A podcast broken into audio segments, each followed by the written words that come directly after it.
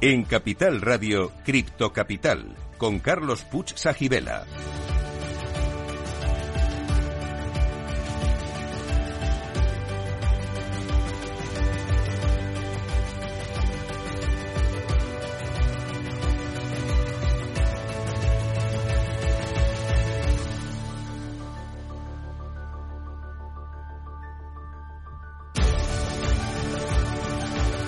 Saludos a todos los criptocapitaleros. Para vosotros es este programa, el primero de la radio española, que te cuenta lo que nadie te está contando sobre la tecnología blockchain y el mundo cripto. Estamos aquí para informar, formar y entretener, y si es posible, todo a la vez.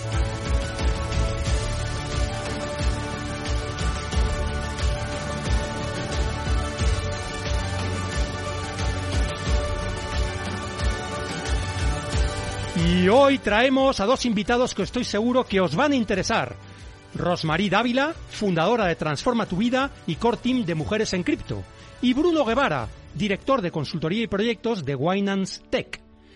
También tendremos nuestro Cripto Enigma, la Criptopedia, el Cripto Test y el Cripto Consejo.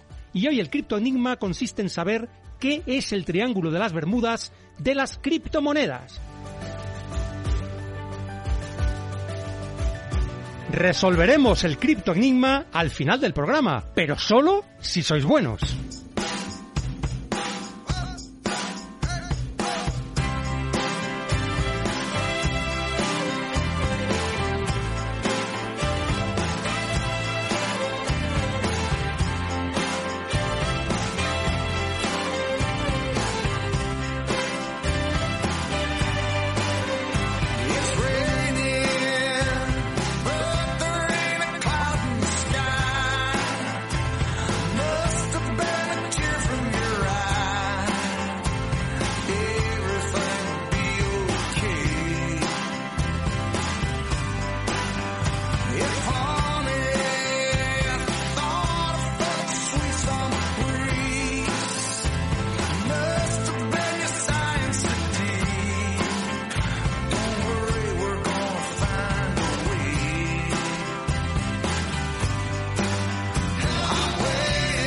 Bueno, bueno, y en Cripto Capital, como veis, hablamos de temas muy interesantes y también tenemos buena música. En este caso, el boss, Bruce Springsteen, como de costumbre. Y es un placer tener con nosotros a Rosmarie Dávila, fundadora de Transforma tu Vida, Product Manager de Mujeres en Cripto y embajadora de Polkadot. Ella es especialista en finanzas tradicionales y descentralizadas, criptomonedas, planificación presupuestaria, consultora, líder de proyectos de transformación, inversiones sostenibles, responsabilidad social y mentora desde 2018. Rosmarie, primero, ¿qué tal estás? Muy bien, muchas gracias por la invitación. ¿Me dejo algo? no, lo tocaste todo. ¿Hay alguno de tus logros que te haya hecho especial ilusión? Eh, este último, el de Transforma tu vida. O sea, yo empecé con la comunidad de mujeres, de mujeres en cripto en ¿Sí? Buenos Aires hace un año y medio y conectar con las mujeres me hizo ver como ese sentido que quería darle como a mi profesión y, y bueno, lo último que hice así como que me hace ilusión, digamos, es este proyecto donde trabajo con mujeres para ordenar sus finanzas, para ayudarlas a invertir y, y también para hacer cambios radicales en su vida, como de una pasar de una profesión tradicional a una no tradicional o emprender. Bueno, ahora nos contarás qué relación hay entre Transforma tu vida y Mujeres en Cripto, que veo que tiene que está bastante relacionado. Pero antes hay una pregunta que hacemos a todos nuestros invitados. Y bueno, pues es si eres criptofan o eres criptoescéptica y por qué. Claramente soy criptofan. eh, a ver, trabajé muchos años en la banca tradicional, 14, y realmente cuando descubrí Bitcoin, que fue, digamos, lo primero, eh, me alucinó lo descentralizado, el, potencial que tenía por eh, la posibilidad de hacer transacciones de forma tan rápida, tan económica, sacando a los terceros del medio y, bueno, y la tecnología en sí, porque al final todos empezamos descubriendo Bitcoin y Ethereum y los smart contracts, pero después como que la tecnología en sí tiene como mucho potencial. Al final hoy es una industria que creo que está transformando, digamos, todo como lo conocemos.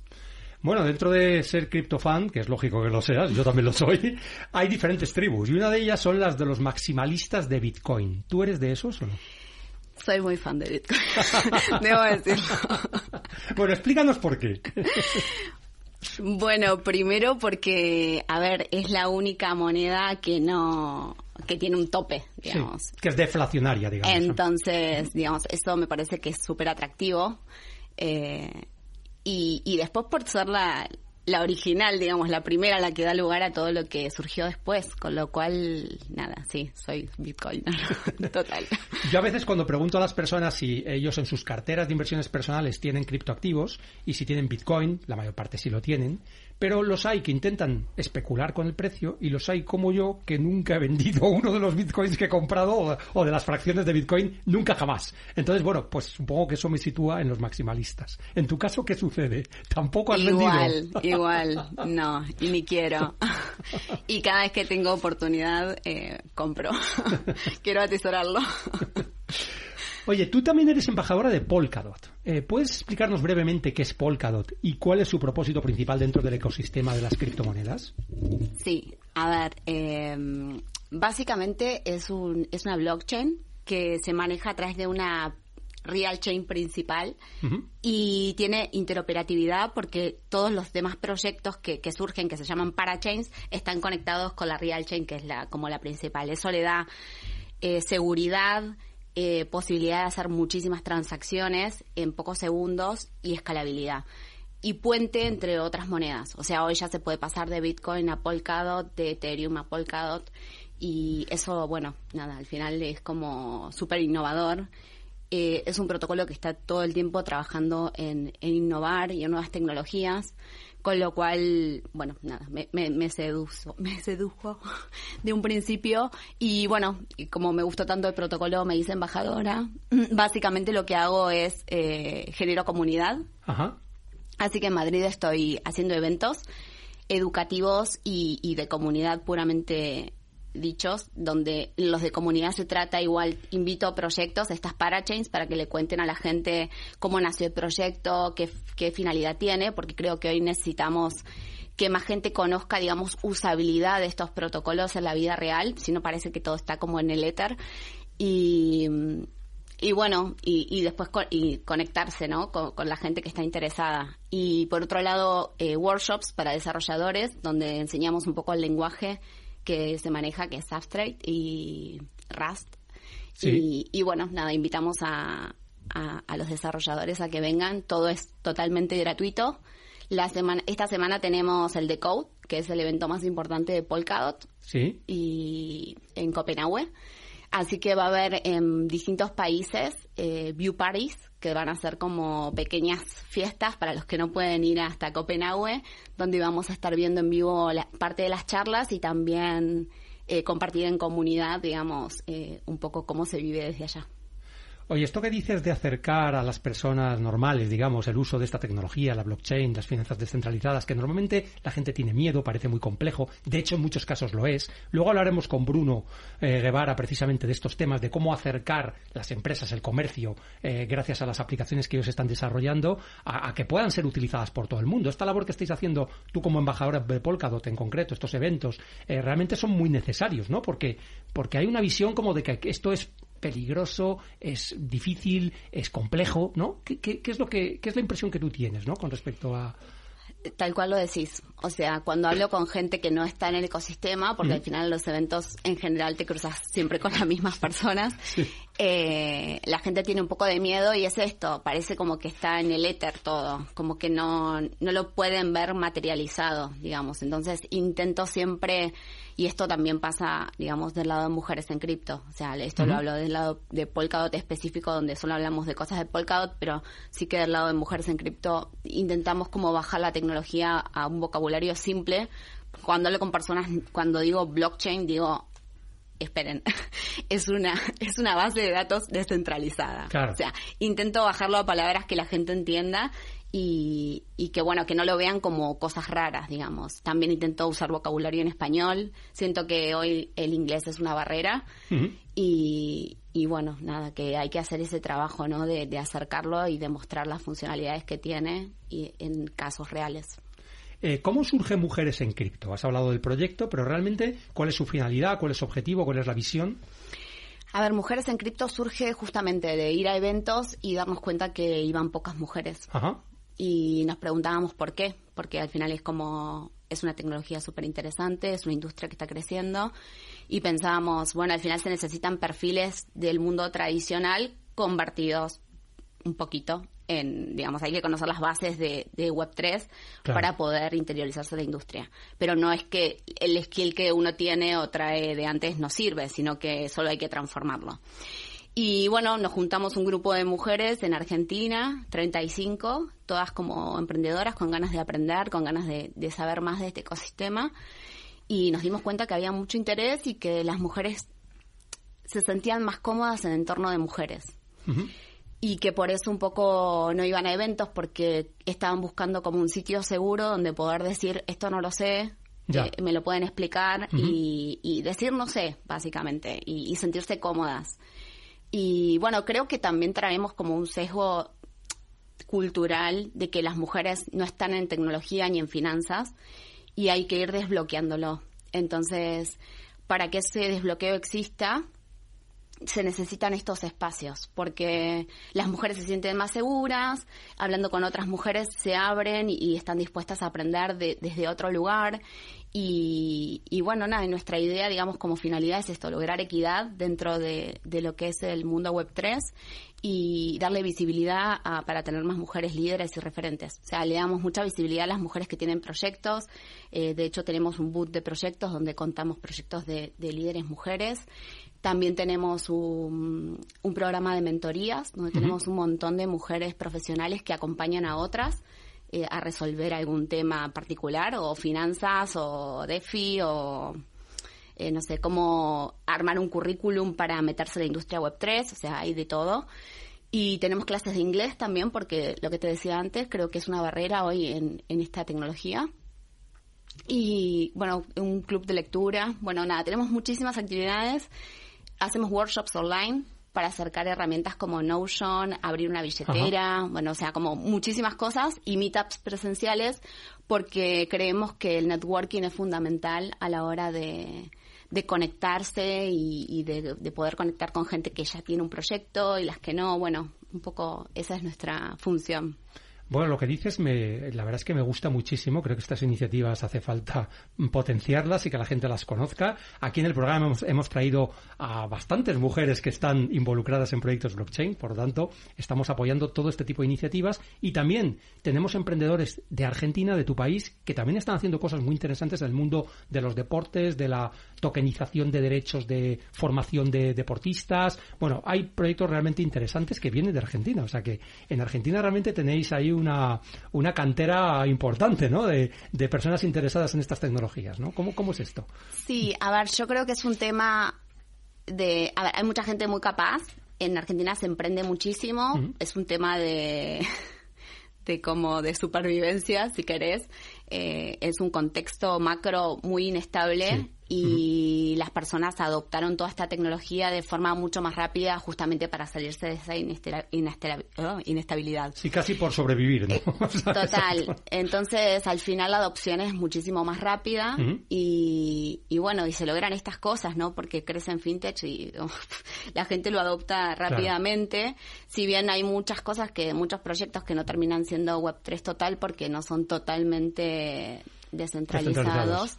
eh, creo que es como toda transición, digamos, hay que pasar por ahí para llegar a lo puro, y creo que es un camino que se está haciendo muy bien. Y bueno, esto, nada, hay mucha gente emprendedora en Argentina, nadie hace una sola cosa. O sea, yo trabajaba en relación de dependencia y era autónoma y, y estaba metida en este mundillo y es como todo el mundo hace muchas cosas. Todo a la vez, ¿no? Sí, sí, sí. Oye, y el proyecto de Transforma tu Vida, que entiendo que es posterior, ¿qué relación tiene con Mujeres en Cripto y cómo, digamos, cómo lo has ideado o concebido para que poder ayudar precisamente a las mujeres a introducirse en este, en este mundo, ¿no? A ver, eh, metiéndome en el mundo de, las criptomonedas, un poco descubrí también que, bueno, al final lo, más mm, eh, grande, digamos, que se conoce de Web3 es la parte de finanzas. Y dije, ok, cuando empecé a conectar con mujeres me di cuenta que faltaban como las bases de las finanzas. O sea, que no, nadie podía empezar por Web3 si no, si no sabíamos antes cómo organizar las finanzas, cómo tener un presupuesto, el concepto del ahorro y luego poder invertir ese ahorro. Y bueno, ahí eh, en mi expertise, digamos, tengo como las dos patas, la pata tradicional para los que son más conservadores y la pata no tradicional que es un poquito más riesgosa. Y bueno, nada, eh, conectando así con mujeres me di cuenta de esa necesidad y bueno, empecé a idearme este proyecto que tiene que ver justamente con, con esto, con hacer mentorías para, para acompañar a mujeres que quieren hacer esa transformación en lo personal o en, lo profesional, digamos, pasar de un trabajo tradicional a Web3 o emprender y tengo como un programa para, para llevarlo, digamos, paso a paso, acompañarlas en eso. Y, y, otro programa de finanzas donde las acompañó a ordenar esas finanzas, a tener un presupuesto, a invertir y a ahorrar, obviamente. Así que nada, estoy muy feliz porque el feedback que me dan es, es hermoso y realmente es un proyecto que, que le da mucho sentido, digamos, a mi vida profesional porque es como eso que uno siempre busca como el ikigai, no sé si conocen, que es como, bueno, al final hacer lo que a uno lo hace feliz, lo que, puedes aportar al mundo y, lo que sabes hacer. Y creo que ese proyecto, eh, en mi caso, como que agrupó las tres cosas. Entonces es algo que, me hace muy feliz. Estás en tu ikigai, entonces. ¿eh? eso es fantástico. eso es bien difícil, ¿eh? O sea que ahí te doy la enhorabuena, ¿eh? Porque es verdad que tiene una pinta estupenda este proyecto. Entiendo que ambos proyectos tienen vocación internacional. ¿No? O, digamos, o para el mundo de habla hispana, entiendo, ¿no? Sí, para el mundo de habla hispana, exactamente. ¿Y cómo os habéis ido expandiendo a otros países? ¿Qué estáis haciendo? Eh, la comunidad siempre fue abierta a habla hispana. Entonces, al final el mundo web 3 no tiene fronteras. Y eso es lo, lo, positivo, digamos. Entonces, un poco en las redes ya, una vez que tenés tu comunidad en Telegram, eh, se suma gente de todo el mundo porque te ven interactuar en Twitter, eh, ven los workshops o ven cosas que estamos haciendo. Estamos presentes en todas las redes, en LinkedIn, en Instagram, en Twitter y todo el tiempo generando contenido o, poniendo algo de valor, digamos, para las personas.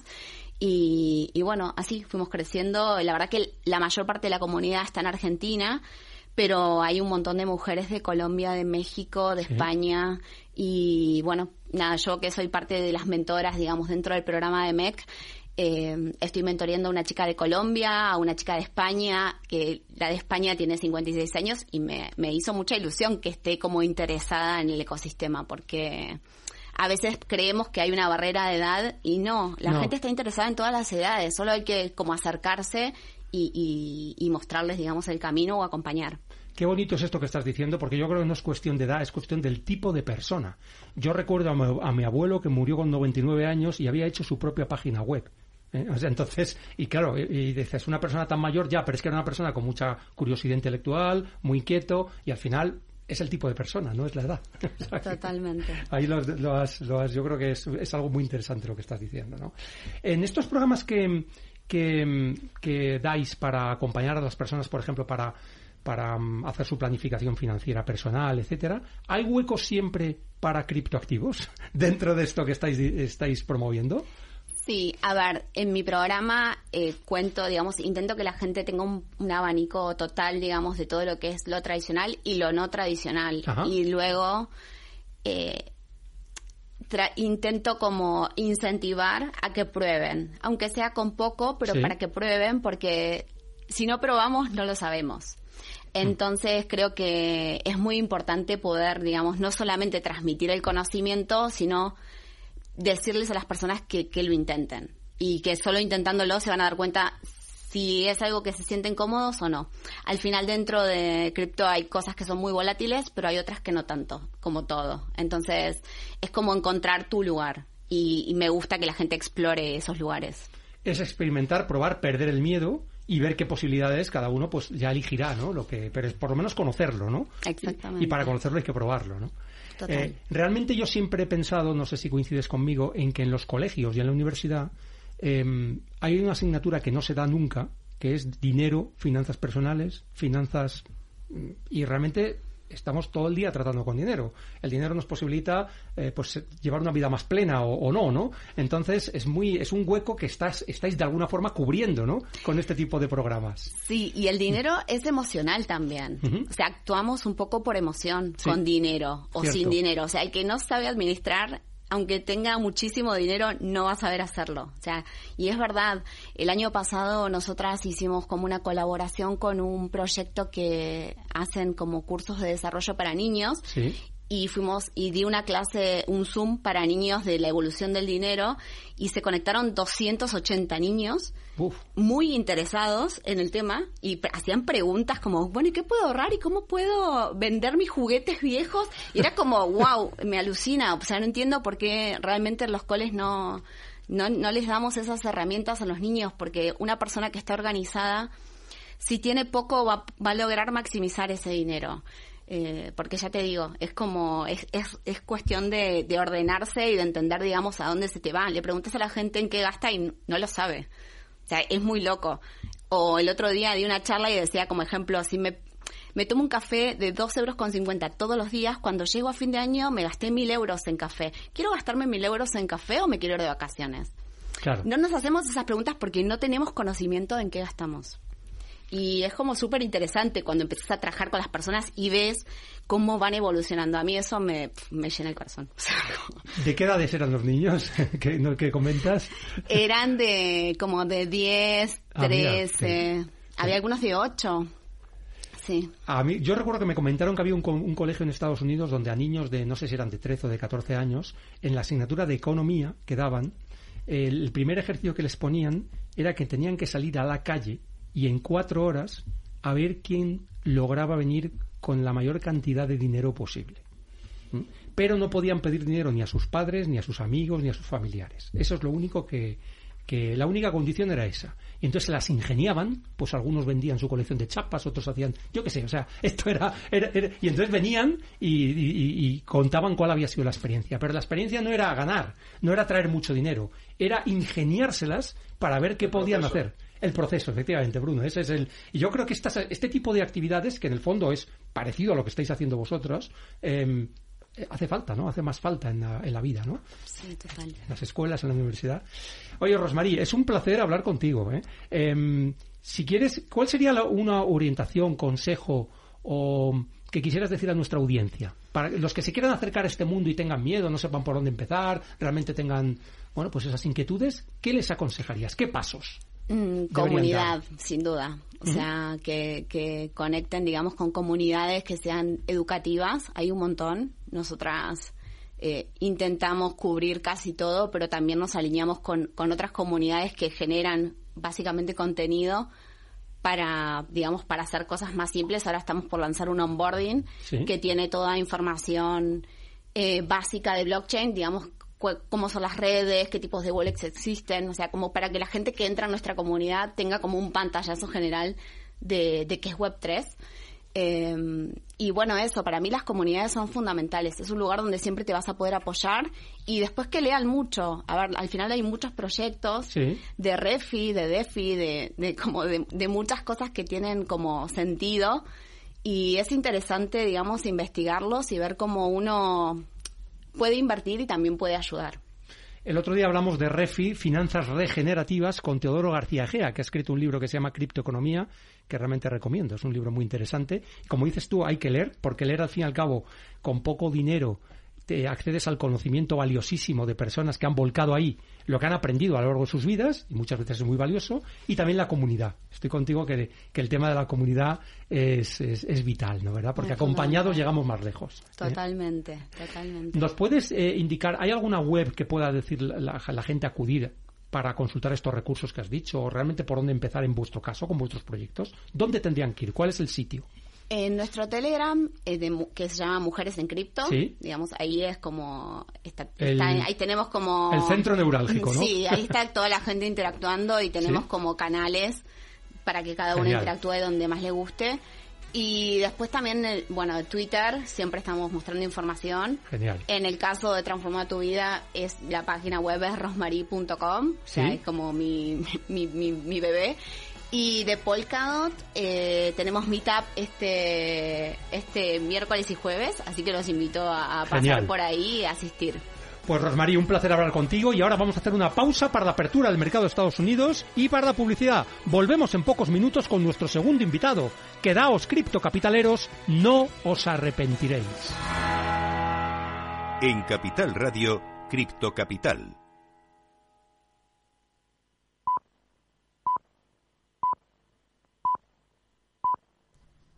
Tres